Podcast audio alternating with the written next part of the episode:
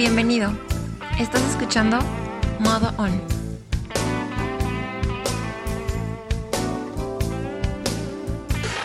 Hola, ¿qué tal amigos de este podcast?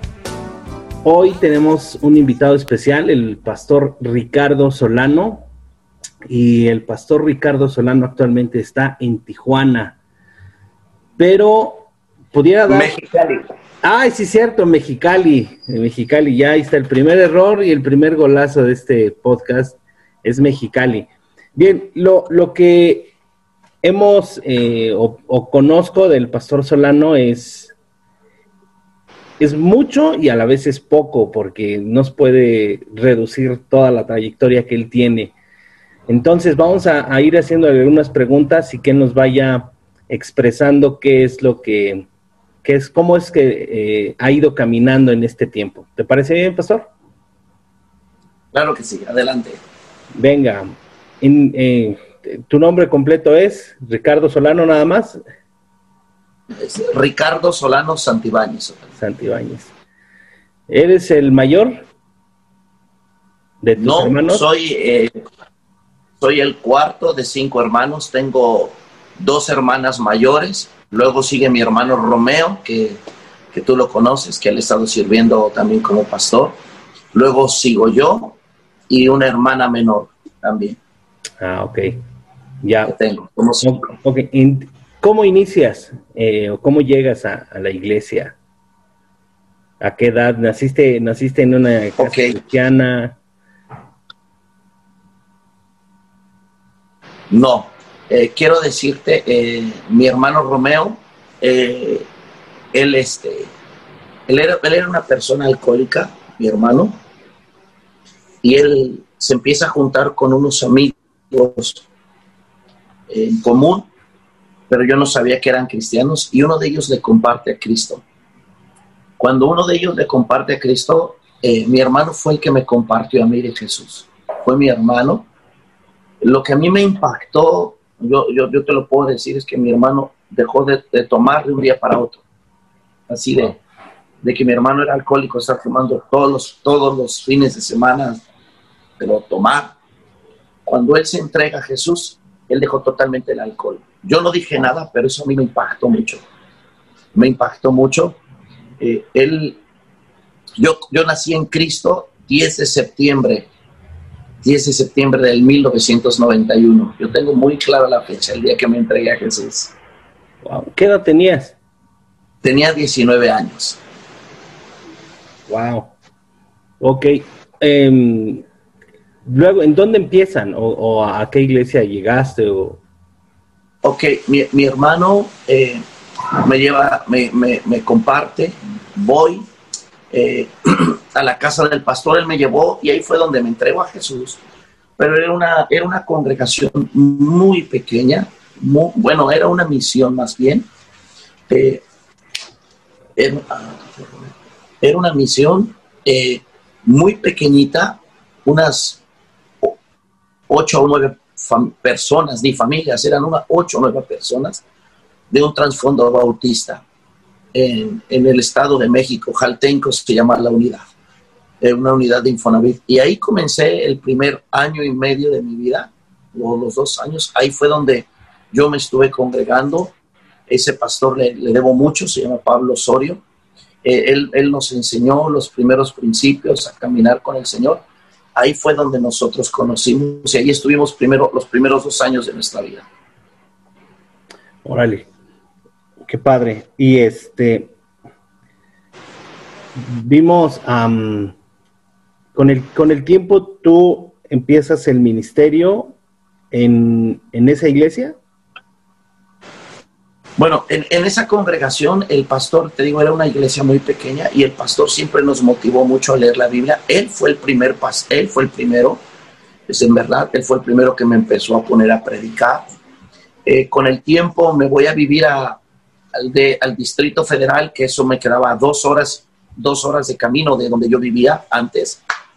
Entonces, eh, casualmente, la iglesia, la, la misión donde nosotros estábamos pertenecía a una congregación que estaba como a, a seis calles de donde vivía mi mamá. Yo me fui a vivir con mi mamá.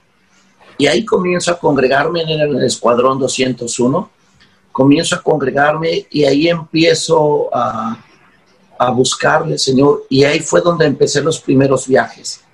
El, primer viaje que yo hice, eh, estuve en la sierra en Chihuahua, estuve en la sierra en Chihuahua con los tarahumaras, eh, después regresé y estuve en Rusia. ¿En, dónde? En Rusia. Ah, dije, oí mal o no sabía si había oído mal. Oye, qué padre, ¿y, qué, qué, tal fue esa experiencia? Yo creo que nunca lo voy a olvidar. Fue algo para nosotros, algo increíble, la verdad. Nosotros fuimos cuando el, el comunismo, ese año cae el comunismo, nosotros entramos, por consiguiente había un hambre de Dios impresionante. Entramos con una estrategia para, tal vez para muchos ahorita sería muy normal, pero te estoy hablando, yo tenía, tenía 20, 21 años, para ese entonces era algo eh, diferente. Imagínate con todo el grupo que llevamos, eh, hicimos bailes folclóricos nacionales, e hicimos como una feria. Entonces cuando nosotros entramos, ya que era un país que estaba saliendo del comunismo, teníamos que entrar con una estrategia y esa estrategia fue con bailes folclóricos enseñando la cultura de nuestro país, de México. Entonces fue durante un mes estar, eh, rentamos un circo, rentamos un circo nosotros en, en, en una ciudad que se llama Pensa. Y fue algo muy bonito porque en ese mes nosotros pudimos compartir del Evangelio en el circo y no solamente eso, sino alcanzamos y logramos en un mes levantar una iglesia que hasta hoy en día yo tengo contacto con el pastor. En una iglesia se levantó un mes y está la iglesia ahí, en esa ciudad. Eh, el pastor se llama Javier. Y de ahí nos fuimos, yo estuve otro mes en Siberia. De ahí nos fuimos a Siberia, pero ahí estuvimos trabajando con evangelismo y fue muy grato todo eso. Un viaje muy, muy maravilloso. Me marcó a mí. Wow, oye, qué, padre, qué padre aventura esa, ¿eh? Yo, yo digo, yo recuerdo haber leído libros donde eh, el, pues, literal los metían al bote por tan solo por llevar tu propia Biblia, ¿no? Ahí en Rusia. Y, Así es. Y, estar este y estar así, o sea, hacer ya evangelismo abiertamente, sí ha de haber sido padrísimo. Claro, era, era, era una, era algo increíble. Ya. De, ahí a dónde te mueves? Ahí te, te, quedaste, te quedaste en Ciudad de México, te fuiste a otro lugar. No, regreso a, la Ciudad de México y con el grupo que habíamos llevado, eh, regreso a la Ciudad de México y con el grupo del que habíamos estado en, en, Rusia, unos vivían en Monterrey y, y yo voy, mi papá vivía en Monterrey, mis papás están separados me voy un tiempo con mi papá y en ese tiempo que me voy a Monterrey estoy trabajando, eh, empiezo, me voy con un año con mi papá y ese tiempo que estuve yo allá en Monterrey estuve congregándome en una iglesia con algunos de los amigos allá y pues bueno, era como veníamos con lo de evangelismo, organizamos en aquellos años un evento que se llamó Impacto Juvenil en Monterrey a nivel evangelístico, a nivel el, de ahí de la ciudad con bastantes jóvenes. Fue un solo día donde evangelizamos en hospitales, en calles, en cárceles. entre varias congregaciones nos unimos y fue un eh, evangelizar en varias zonas. De la, cada quien tomó como quien dice una zona, unos cárceles, otros hospitales, otros parques y fue evangelismo todo un día en, las calles. Estuve un año viviendo en Monterrey y de ahí, eh, cuando estoy en Monterrey, eh, venía a la, un, campamento, venía un campamento, Otoniel, eh, en la Ciudad de México, de la Iglesia de México, y yo quería venir al campamento, quería venir a recibir. Y yo hablo con el pastor de México y le dije, de Monterrey, le dije, pastor, quiero ir a, a México, quiero, quiero ir a un campamento. Y me dijo, está bien, pero él cuando me vio se empezó a reír. Nunca me dijo nada, solamente se rió. Regreso a México eh, y estando en el campamento, ahí el Señor me habla. me habla a, mi corazón y me lo confirma con un hermano, me habló y me dijo, el Señor me dice, no te vayas a Monterrey, quédate aquí, te necesito.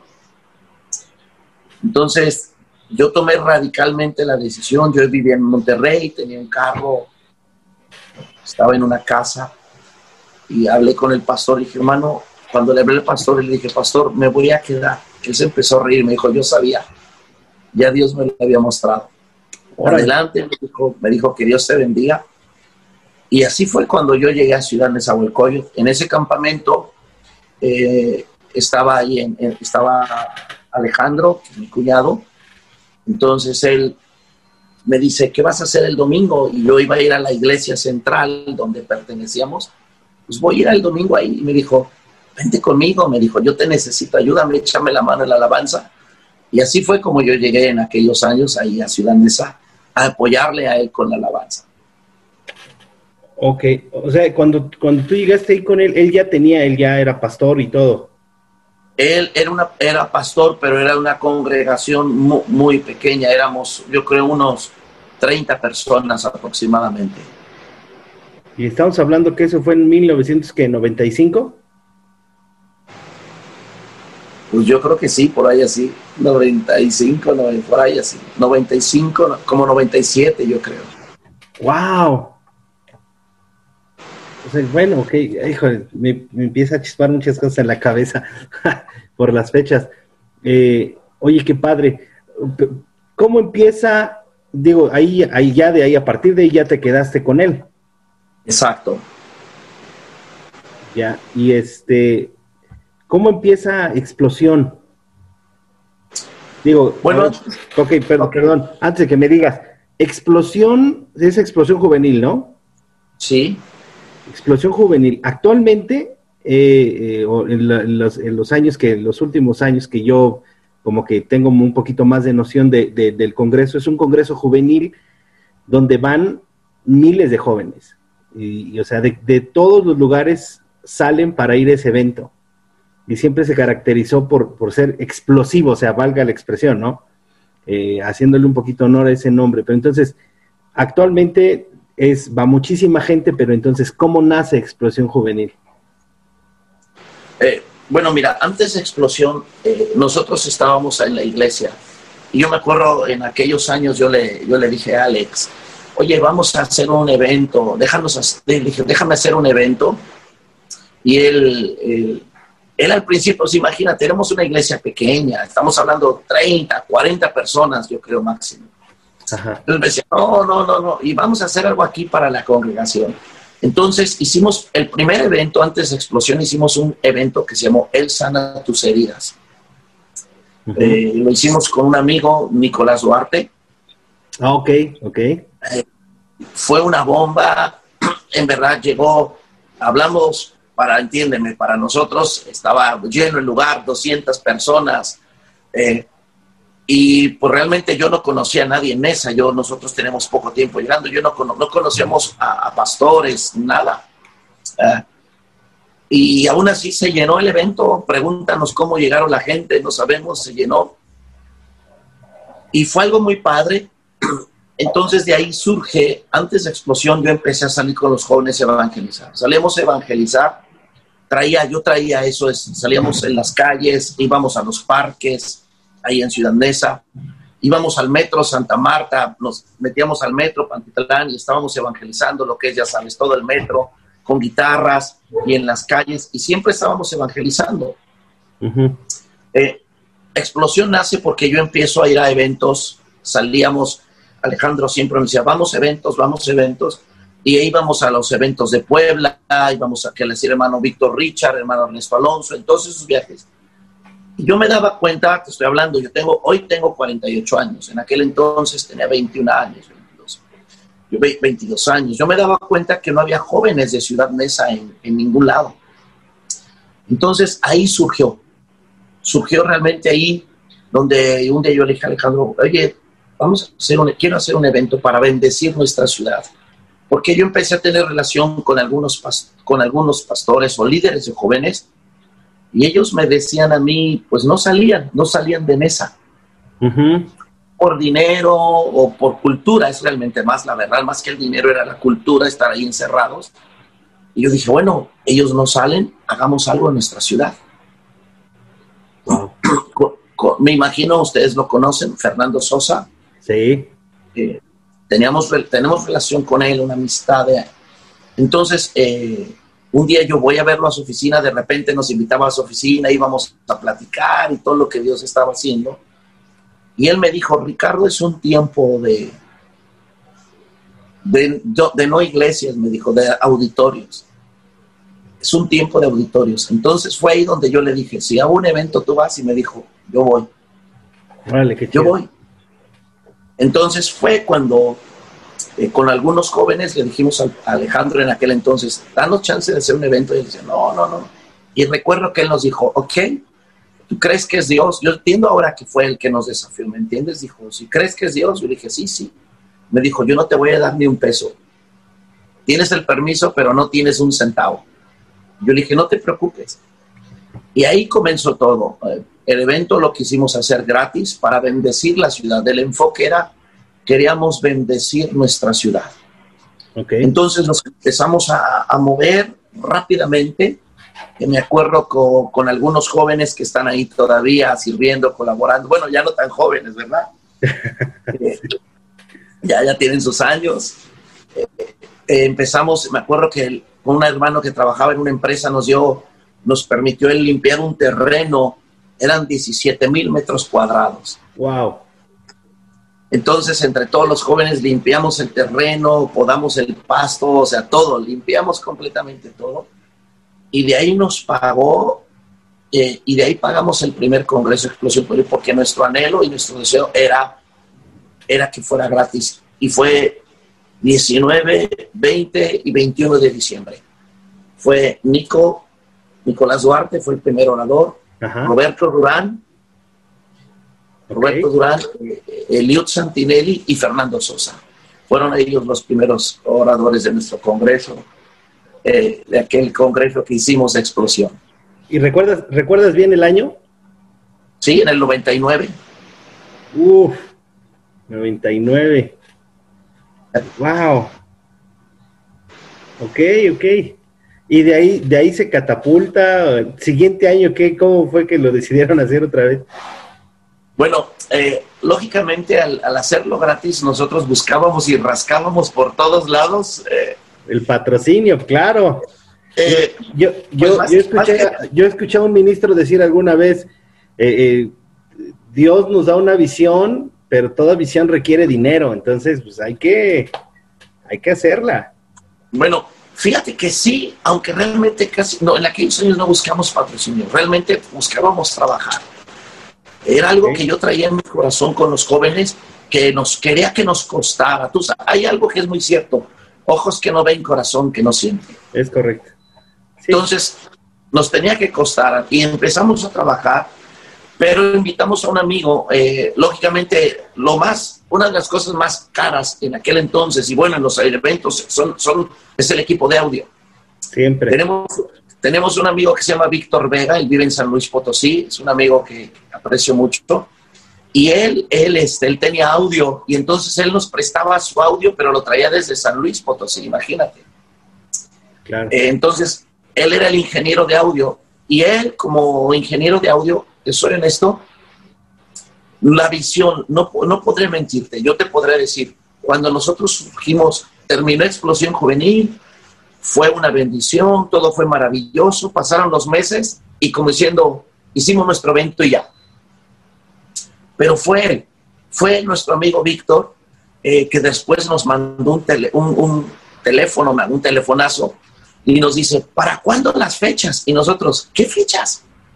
del evento, del evento, porque él había ido con unos jóvenes y me dijo, ya tengo a mi gente, ya junté dos camiones en el primer congreso yo creo que nos llegaron unas 400, 350 personas, yo le calculo. Pero cuando él me dice, ya tengo dos y ya estamos promoviéndolo por acá con los de Zacatecas, y yo dije, pues, ¿de qué hablan? Y él me dijo, explosión. Y yo, y yo todavía les decía, no, ya fue el año pasado. Y me dijo, no, no, no, para este que viene hay que volverlo a hacer.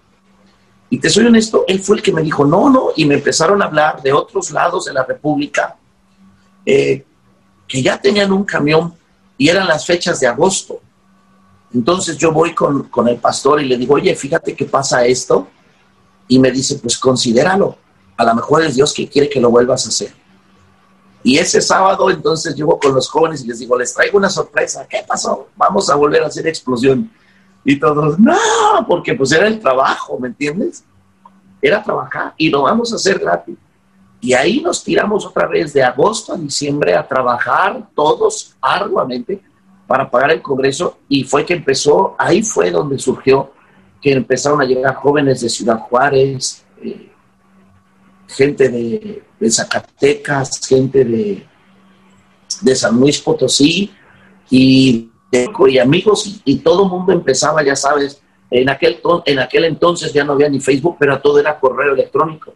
Sí, Y mandaban, mandaban correos, todo era correos electrónicos, no había la, nadie grababa, no había nada de lo que hay ahorita, pero todo fue así de voz a voz que, se extendió hasta en toda la República Mexicana, la verdad. No, esos, esos, esos primeros dos años no grabaron. Sí, sí hay eventos, sí, sí hay algunos eventos grabados, eh, sí los hay.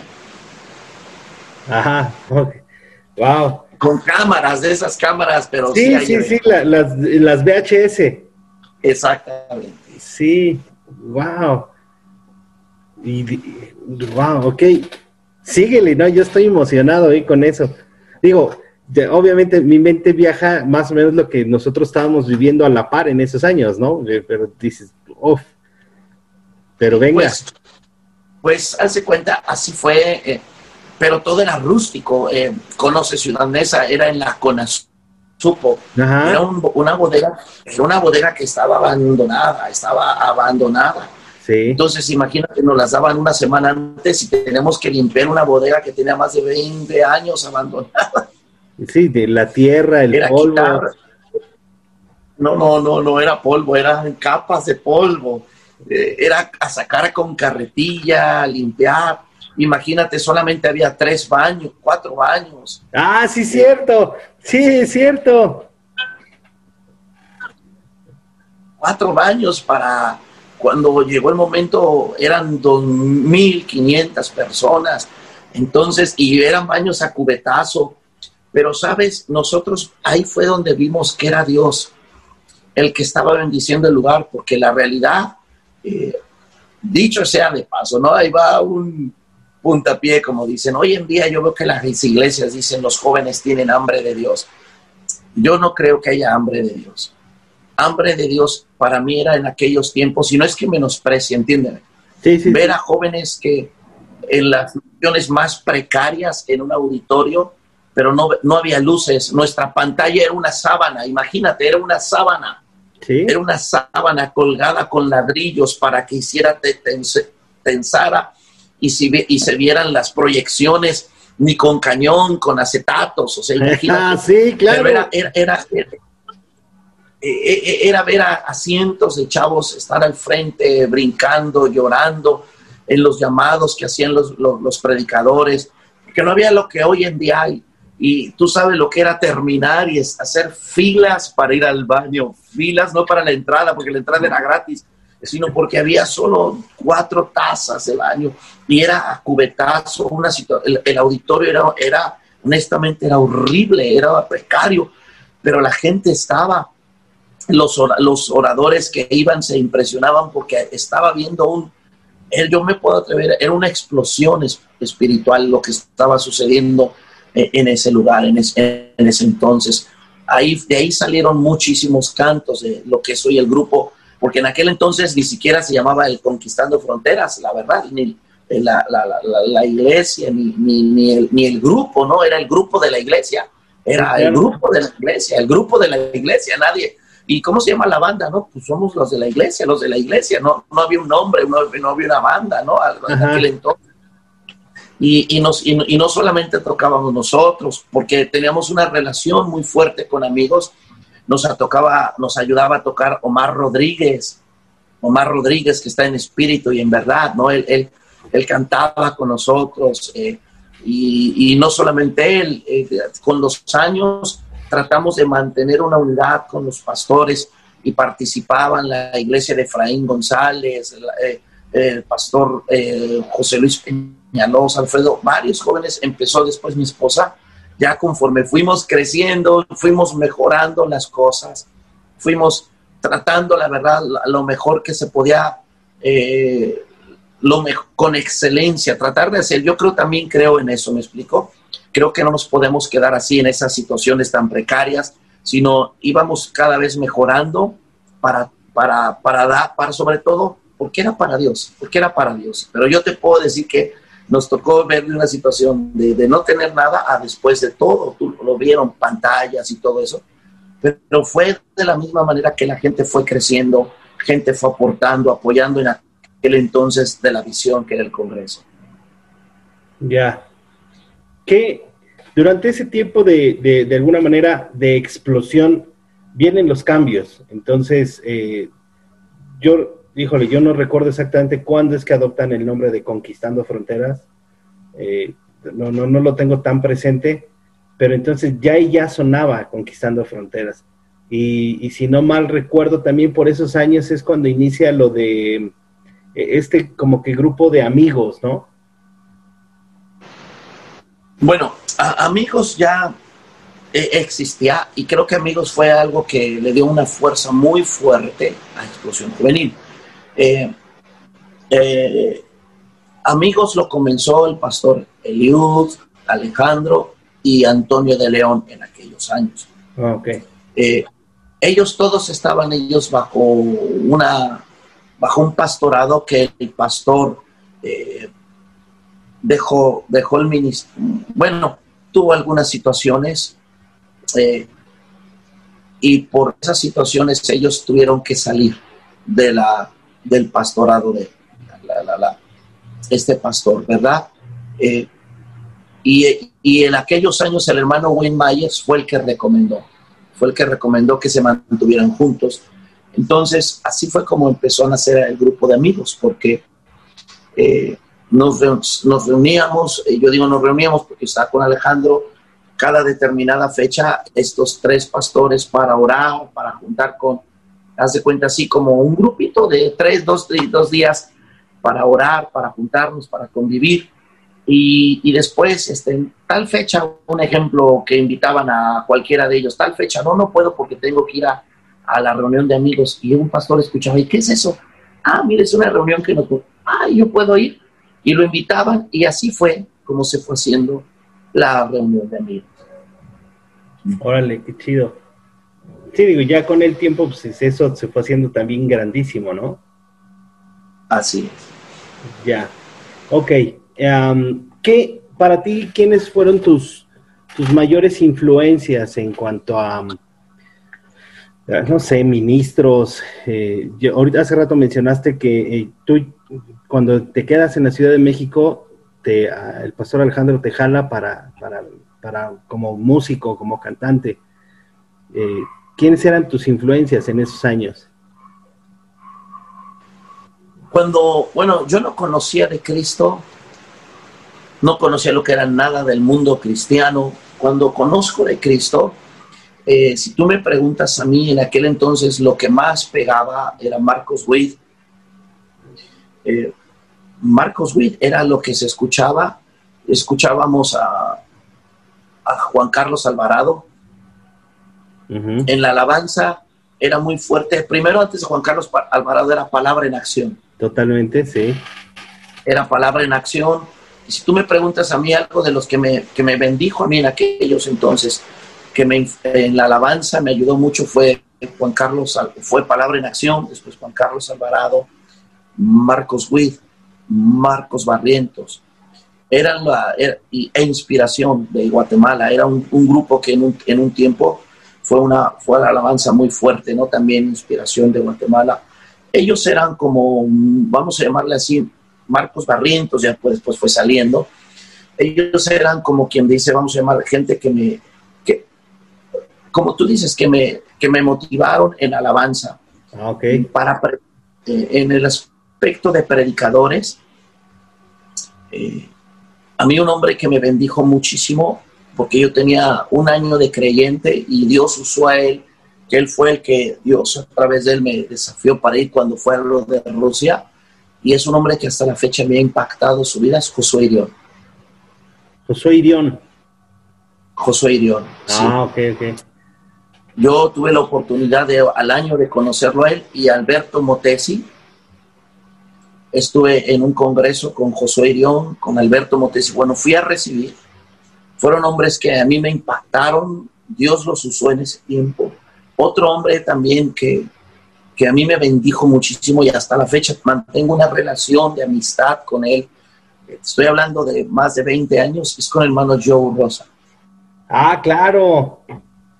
Con Joe, Joe para, para mi esposa y para mí él ha sido un regalo de Dios, el hermano, hermano Joe Rosa. Lo tenemos eh, cerca de, nosotros realmente, constantemente hablamos con él. Y él ha sido un hombre, Nico fue un hombre que, que me bendijo mucho, Nicolás Duarte en los inicios de mi vida eh, nos bendijo mucho, Eliud Santinelli fue un hombre que, bueno, era un joven, ¿no? Porque en aquel entonces era un joven, Antonio de León también fueron, fueron personas que, que nos bendecían. Y lógicamente nuestro pastor, ¿no? Alejandro, que, que pues, estábamos con él ahí, aunque él, era nuestro pastor, pero personas de fuera fueron personas que, que a mí me, me, me, ayudaron y me desafiaron en mi vida. Wow. Y me, empiezas a dar nombres y mi cabeza empieza rápido a relacionar y a sacar esos hilitos, ¿no? Como en el mapa. Pum, pum, pum. Empiezo a hilar todo eso. Wow. Y oye, qué padre. Eh, bueno, obviamente, pues siempre hay, hay este, ¿cómo se le llama? Pues, vienen épocas de cambio, eh, cosas que, que, a veces no nos gustan, pero bueno, suceden. Y, bueno, ahora estás en Mexicali. No voy a cometer el mismo error, Mexicali. Yo, Tijuana, Tijuana, no, Mexicali. Y este, y por ejemplo, ¿cómo fue este, esta transición para, para ti, para tu familia? Yo siempre digo, no es fácil porque es dejar todo. Cuando nosotros leemos que Abraham dejó todo, nosotros es muy fácil leerlo, pero Abraham tenía su vida, su corazón, su familia, la gente que amaba en ese lugar. Y haberlo dejado, te puedo asegurar que no le fue fácil, ¿no? Obedeció, que es otra cosa, pero fácil no fue. Eh, yo tenía años viniendo a Mexicali y siempre sentí una carga por esta ciudad. Eh, y para mí es un pasaje muy fuerte cuando Dios, Dios me habló a mí. Cuando tú lees la Biblia, la Biblia dice que hubo unas tribus que cuando empiezan a entrar a la tierra prometida se quedan de este lado. Y, y cuando las otras tribus cruzan para para poseer la tierra prometida, les dicen, vengan y ayúdennos a poseer lo que, lo que Dios nos ha prometido a nosotros. Y ellos dicen, nosotros iremos. Entonces ahí fue donde el Señor me habló. Nosotros en México estábamos muy bien, no puedo decir bien, estábamos muy bien, eh, establecidos, la iglesia, una iglesia creciente, un grupo de jóvenes creciente, eh, lo que la iglesia, todo lo que, lo que convocó, lo que estaba haciendo el Espíritu Santo. Y cuando Dios nos habló de que viniéramos para acá, eh, dijimos sí, no fue fácil, porque de hecho te voy a, hacer una, te voy a decir una cosa, ah, llegué a recibir llamadas al principio, ahorita ya no, ya tenemos ocho años aquí pero llegué a recibir llamadas de, otros países, de gente de otros países, que me decían, ¿cómo es posible que tú te hayas salido de Conquistando Fronteras cuando ese es el sueño de muchos? Estar ahí, eh, estar en, en, el lugar que tú estabas, el lugar privilegiado, y en ningún momento lo despreció.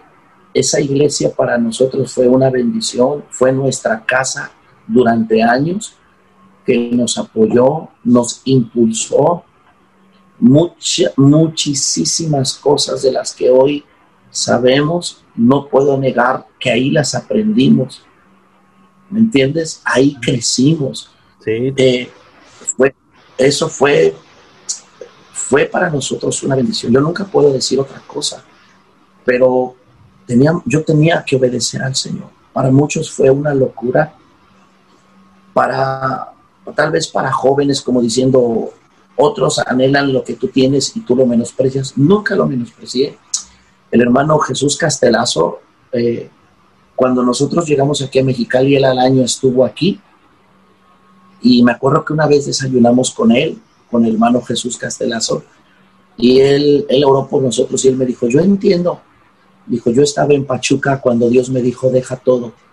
Y nadie me entendió, nadie me apoyó, el hermano Jesús Castelazo nos dijo, él, en aquellos años el pastor ni siquiera nos bendijo.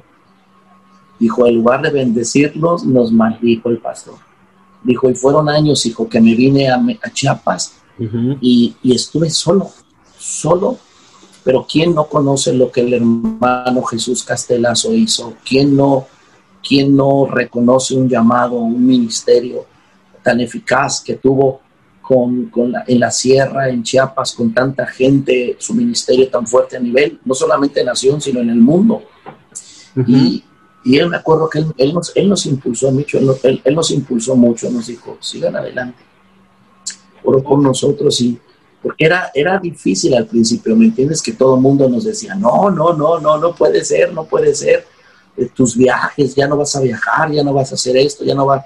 La gente me lo decía al principio, no vas a ser conocido, ya no vas a estar con el grupo, ya no vas a viajar con ellos. Y claro, nosotros les amábamos y todo eso, pero era algo muy fuerte que, sentíamos que era que el Señor nos tenía que, que Dios nos estaba llamando y lo decidimos y aquí estamos contentos, muy contentos, eh, agradecidos por todo lo que hemos podido vivir. Un, un, paréntesis.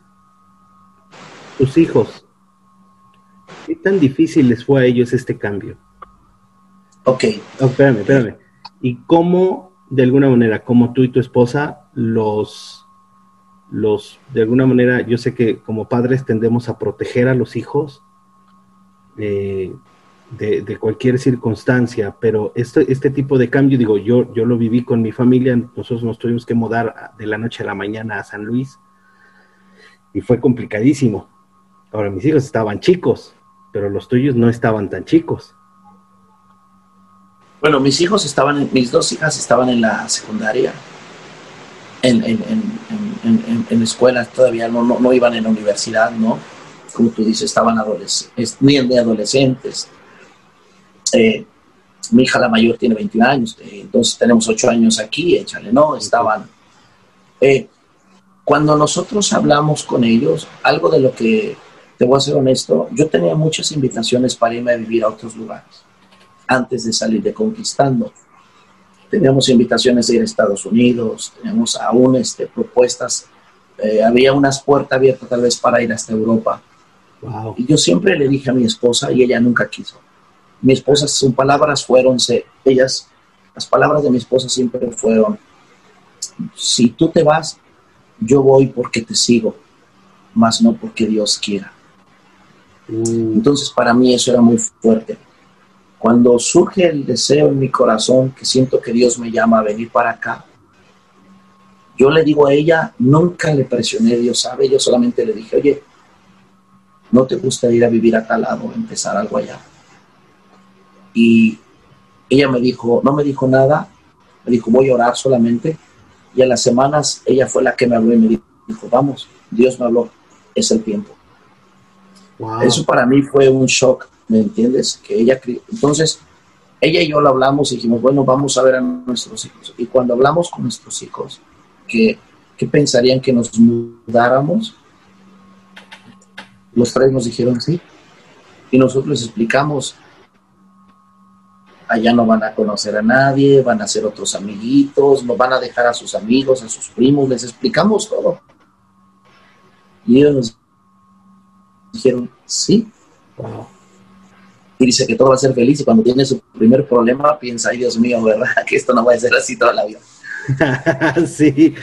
Eh, mis hijos, mis hijos en, ese tipo de cambios, ellos dicen que disfrutaron ser el anonimato, lo disfrutaron bastante, entonces por un rato, ya después, ya después no tanto. Exacto. nosotros llegamos aquí, es otra cultura, totalmente es otra cultura. Eh, eh, mis hijos empezaron a adaptarse a la escuela, les gustó, aunque eh, la manera de hablar de aquí del norte es muy diferente a la manera del DF.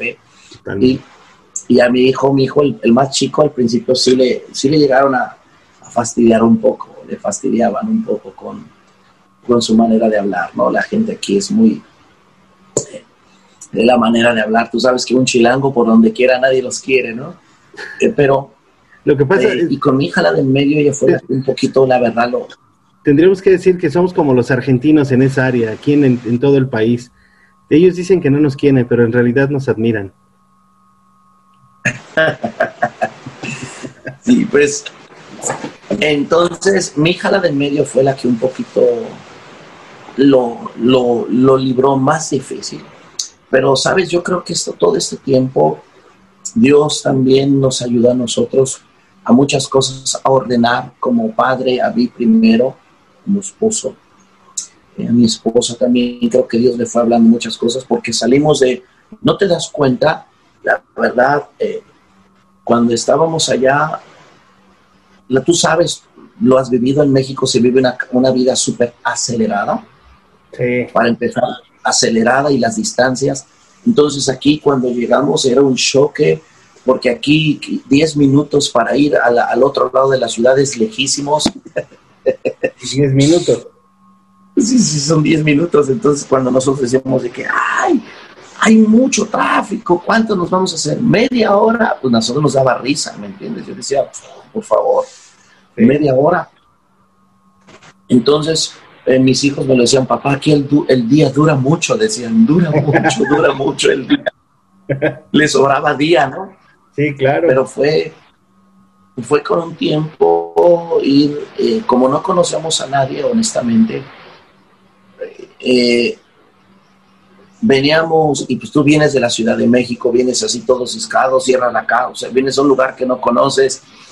Yo había tenido un secuestro express, yo había tenido un secuestro express allá entonces, pues tú llegas aquí y no conoces una ciudad y lo primero que buscas es tu seguridad y, y todo, y la gente me dice, no, no, aquí no es así, ¿no? Pero yo decía, no, en todos lados, ¿no? Yo decía, sí, claro, no, como que no te quieres, ¿no?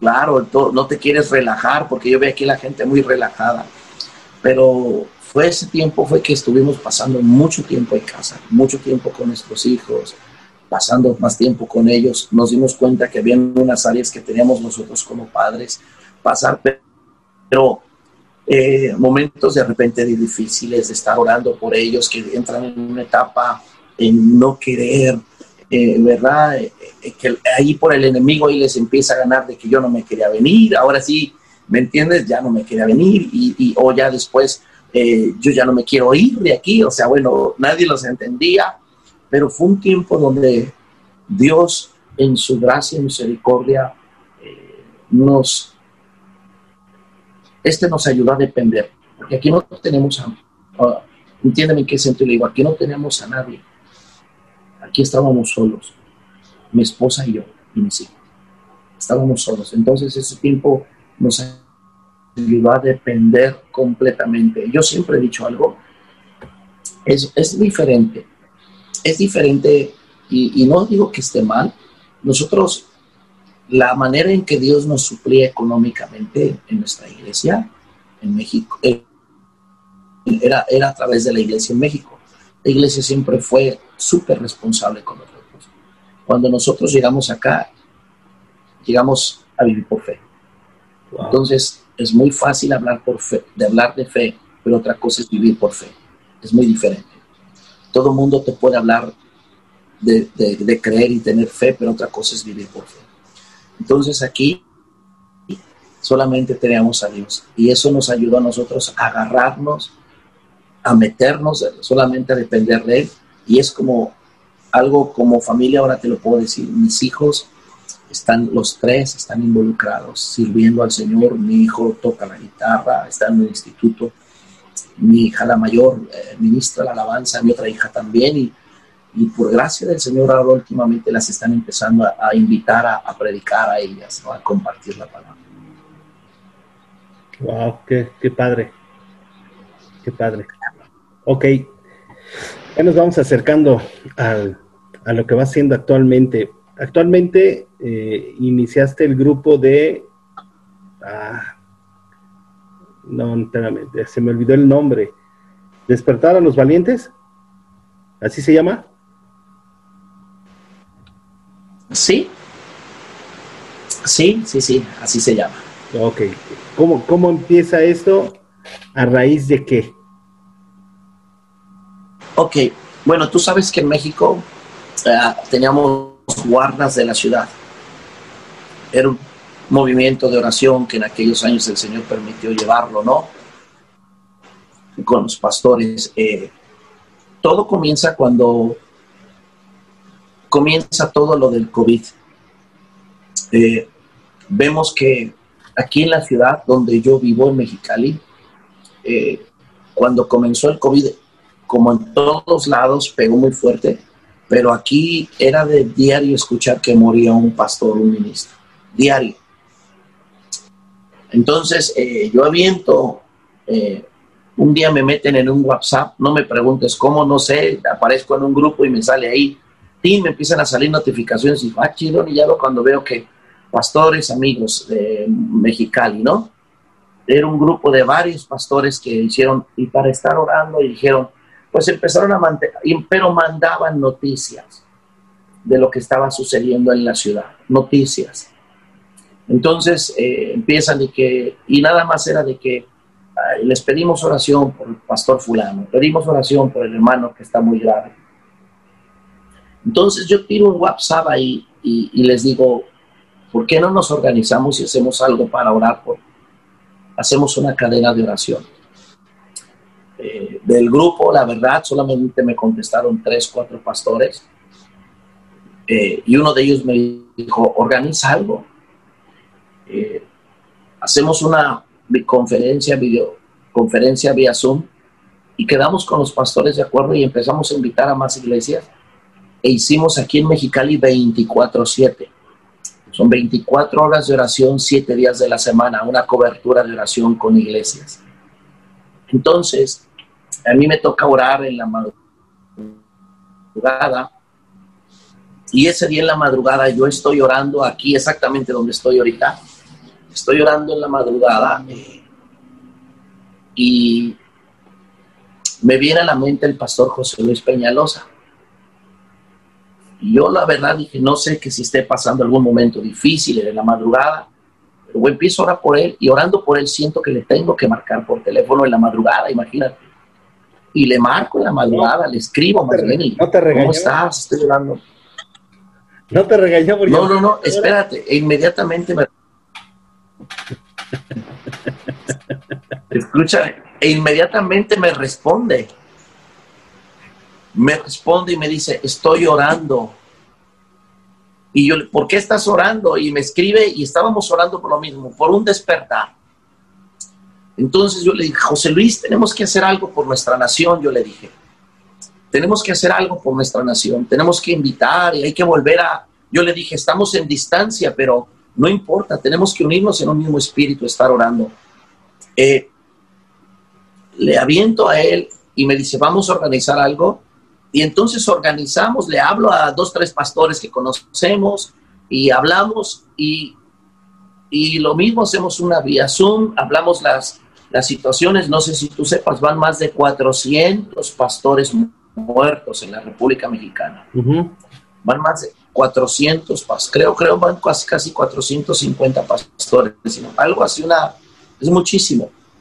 Entonces nosotros dijimos, tenemos que orar no solamente por por lo de este virus, sino tenemos que orar por la economía del país, por las leyes que quieren poner las autoridades, tú sabes lo que están queriendo meter la jefa de gobierno y todas estas, estas cosas. Eh, entonces organizamos una reunión de, de, oración, pero ¿cómo la hacemos? ¿Ok? ¿Qué les parece si cada uno graba un segmento de oración y con un pastor amigo ahí, que él empalme todo y lo subimos a la línea? E invitamos a toda la gente que día ore y invitamos a nuestras iglesias. Pues quedó que sí, la primera reunión eh, fue algo impresionante porque fueron 17 horas de oración continua sin parar. Wow. Y, y, de ahí al ver que tuvimos eh, tuvimos mucha gente que se conectó. Yo no sé mucho de redes sociales, no soy muy dado a eso, pero la persona que le mueva dijo que tuvimos 50 mil personas que estuvieron interactuando y cosas y no sé qué tanto, y se llegó a no sé qué tanta gente. Eh, entonces, eh, de ahí surgió volverlo a hacer cada mes. Entonces, hemos invitado a algunos pastores, hay un grupo de pastores en la República Mexicana, somos 80 pastores, que tenemos un grupo de oración y oramos todas las noches. Eh, estamos orando en las noches durante las noches, eh, a partir de 12 de la noche hasta las 6 de la mañana, se está orando, intercediendo varios pastores.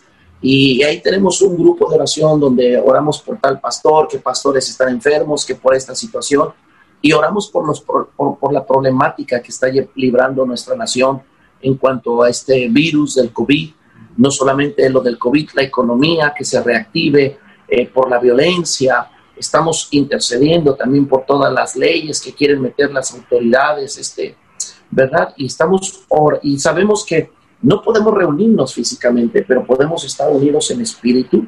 Entonces, eh, con los pastores tenemos un grupo de oración y es por eso que cada mes hemos invitado, ha estado con nosotros el hermano Juan Speaker, mm. compartiéndonos porque hacemos, eh, no solamente queremos tener tu número, sino por vía Zoom eh, planeamos una, una, una, reunión y nos conectamos todos y un, uno de los pastores nos ministra, nos da una palabra y entonces a la siguiente semana es la reunión de oración donde los pastores se involucran, graban, eh, graban su segmento que les dan su, su oración, su petición, se nos da una petición, se intercede por eso y de ahí ya los pastores amigos que están ellos este, editan todo eso y lo subimos al despertar a los valientes. Pero el, eh, no solamente es que quede grabado, sino animar todos los pastores que estamos, que inviten a su gente y a otras personas más a participar. Y ese día de oración, conectarnos todos y estar orando por las cosas que se están orando por la nación porque lo necesitan. Ese sí realmente como comenzamos, despertar a los valientes. Wow. Y digo, eso es, relativamente poco, ¿no? Lo que, lo que, hace, lo que están, lo empezaron a hacer. Sí, sí, sí, tendremos unos tres meses apenas. Wow. Bien, ¿qué es lo que te ha mantenido a ti, eh, pues no, no firme, digo, porque al final tiene que ser parte del carácter de lo que uno va aprendiendo en, la, en el caminar con Dios, pero ¿qué es lo que te, de alguna manera te mantiene así fresco a ti para decir, ok, venga, lo que sigue? Bueno, la Biblia enseña, acuérdate que dice que hay un odre viejo y un odre, no se puede echar un vino nuevo en un odre viejo. Creo que lo que nos puede mantener frescos, y no solamente a mí, a cualquier, a cualquier ministro, eh, es estar en la presencia de Dios es permanecer en su palabra y permanecer conectado, no solamente porque hay gente que ora, eh, pero también conectado con lo que está sucediendo en el mundo entero y en nuestra nación y en la ciudad. Creo que no, un ejemplo, eh, yo estoy muy al pendiente de todo lo que está pasando en las leyes. Nosotros, mira, un ejemplo, aquí en Baja California quisieron meter tres veces lo del matrimonio igualitario y las tres veces se vino para abajo la bancada, ¿no? Pero no solamente oramos, las iglesias, eh, ellos hicieron, eh, eh, hicieron una convocación y participamos nosotros, yo nosotros como iglesia invitamos a toda la gente de nuestra iglesia y fueron, la iglesia fue y se hizo, por todo lo del COVID no se pudo hacer una marcha, pero se hizo una caravana de autos y hubo 1.800 autos que se, nos manifestamos en contra del matrimonio porque la tiraban la bancada y, la querían volver a poner, violando principios y todo eso. Eh, hablando, ya no estamos hablando cristianos, sino de legales, porque estos la querían poner a más porque sí, y, tres veces la, pudieron frenar, porque yo creo que algo de lo que también nos mantiene frescos es lo que sucede. Yo veo hoy en día muchos pastores que en nuestro país, un ejemplo, yo sé lo que está pasando con la jefa de gobierno, que no solamente eh, acaban de querer reinvertir no sé cuántos millones para un hospital, para, para, hacer para lo que los niños sean transgéneros, cambiarse de sexo, para que ahora los niños menores de edad, que son niños, se puedan cambiar el nombre si ellos quieren ir al registro y cambiarse el nombre. O sea, no les puede, y no, eso sí no les quieren dar voto porque según no son mayores de edad, pero sí quieren hacer que los niños tengan autonomía para ir a cambiar sus nombres, ¿me entiendes? Entonces son cosas que yo he platicado con pastores del DF y me dicen, no sabía. yo digo, vivo hasta el otro lado de la República Mexicana, hasta la punta al. ¿Me entiendes? Veo vivo hasta la, la mera punta de la República Mexicana, estoy hasta el otro lado y sé lo que está pasando en el DF y tú eres del DF y no conoces. Creo que algo que nos mantiene frescos es saber lo que está pasando. Eh, muchos pastores con que dicen, no, que la tecnología pues, nos sirve también, ¿me entiendes? Nos sirve. Claro que no digo que todo, eh, que hay muchas cosas, pero no nos podemos cerrar. Para que un pastor creo que esté fresco, tenemos que estar empapados de todo lo que está sucediendo alrededor de nuestro país. Y no solamente estar empapados, sino estar orando y leyendo. Ok. Ese es, bueno, sí, al final digo, sonaría así como que algo muy básico, digo, como que es algo que todos deberíamos de saber, pero al final no, no, no, no todos lo hacen o no todos lo siguen, ¿no? Digo, porque muchos creen que es meterse en política y todo esto, pero al final es, nos guste o no, es tener o no tener una postura también ante las cosas que están, que están surgiendo. Claro, claro, o sea, yo no estoy hablando de meterme en política en ningún momento. Yo sé, yo sé. Pero, al final es, estar informado de lo que está sucediendo con las autoridades. La hermana Igna de Suárez, cuando estuvo con nosotros, ella nos dijo algo. Dijo, yo era una persona que en Colombia es colombiana. Dijo, yo mucho tiempo yo no quería leer el periódico porque solamente oía de catástrofes, lo que pasaba en Colombia pero dice, pero que Dios le habló y le dijo, tienes que leer el periódico para saber lo que pasa en tu país y por qué orar. Y yo creo que eso es lo mismo que nos acontece a nosotros. Tenemos que saber lo que está pasando en nuestro país, porque si no, ¿cómo vamos a estar orando también? Por ciertas cosas específicas. Sí, totalmente, totalmente. qué rico conocer todo lo que has hecho, que ver que, bueno, de alguna manera Dios te sigue respaldando, para mí sí es un gusto eh, ver que, que al final eh, cambios, o sea, yo sé que puede haber eh, altibajos en algunas cosas, pero los cambios son buenos, han, han sido productivos, tanto para ti como para lo que estás haciendo, y bueno, pues seguirle, ¿no? En ese sentido, Qué padre. ¿Quieres cerrar con alguna reflexión, con, algún pensamiento, con algunas palabras para los que nos oigan, eh, ya sea pues, que sean o no sean este, creyentes, algunos pastores que, tal vez estén empezando y les dé por oír o ver esta, esta pequeña entrevista? Claro que sí, yo creo, eh, estoy, eh, yo estoy tomando una mentoría con unos pastores amigos en Canadá y, ahí aprendí algo que se me ha quedado muy grabado y lo he compartido mucho y es lo que yo quisiera. Lo primero, eh, yo muchos años estuve en México y sigo aprendiendo. Nunca dejemos de aprender. No dejemos de tener hambre por Dios. No creernos profesionales. Y también creo algo, eh, Otoniel, que lo que va a cambiar nuestro país no es lo que sabemos, es lo que hagamos. Lo que va a cambiar un país no es lo que yo sepa, es lo que yo haga. Y para todas las personas que me están escuchando o que escuchen este video, creo que cada uno de nosotros podemos hacer un cambio. No nos quedemos con el conocimiento, llevémoslo a la práctica. No nos quedemos con el conocimiento, llevémoslo a la práctica lo que nosotros decimos creer, vamos a vivirlo. Así es. Que lo que cambia, repito, nuestra ciudad no es lo que sabes, es lo que haces. Puedo hablarte de unidad y no tener unidad. Puedo hablarte de perdonar y no perdonar. Puedo hablarte de amar y no amar. Puedo hablarte de, evangelizar y no evangelizar. No se trata de que sepamos, se trata de que hagamos también. Y eso es lo que yo quisiera dejar al final. Perfecto. Pues ya lo escucharon. Si gustan seguir al pastor Ricardo en sus redes sociales son... Mi nombre es Ricardo Solano. En la página tenemos una página muy sencilla. Ahí pueden entrar. Ahí yo casi no subo videos, subo escritos, sobre todo alguna reflexión, algo pequeño. O en nuestra página Amistad con Dios Mexicali. Ahí estamos empezando la congregación, estamos empezando a ver todo eso y ahí estamos. Ricardo Solano en Facebook, Instagram, Twitter también, no. Sí. En todo. Ya está. Qué gusto y qué alegría eh, platicar contigo. Pues, no, gracias.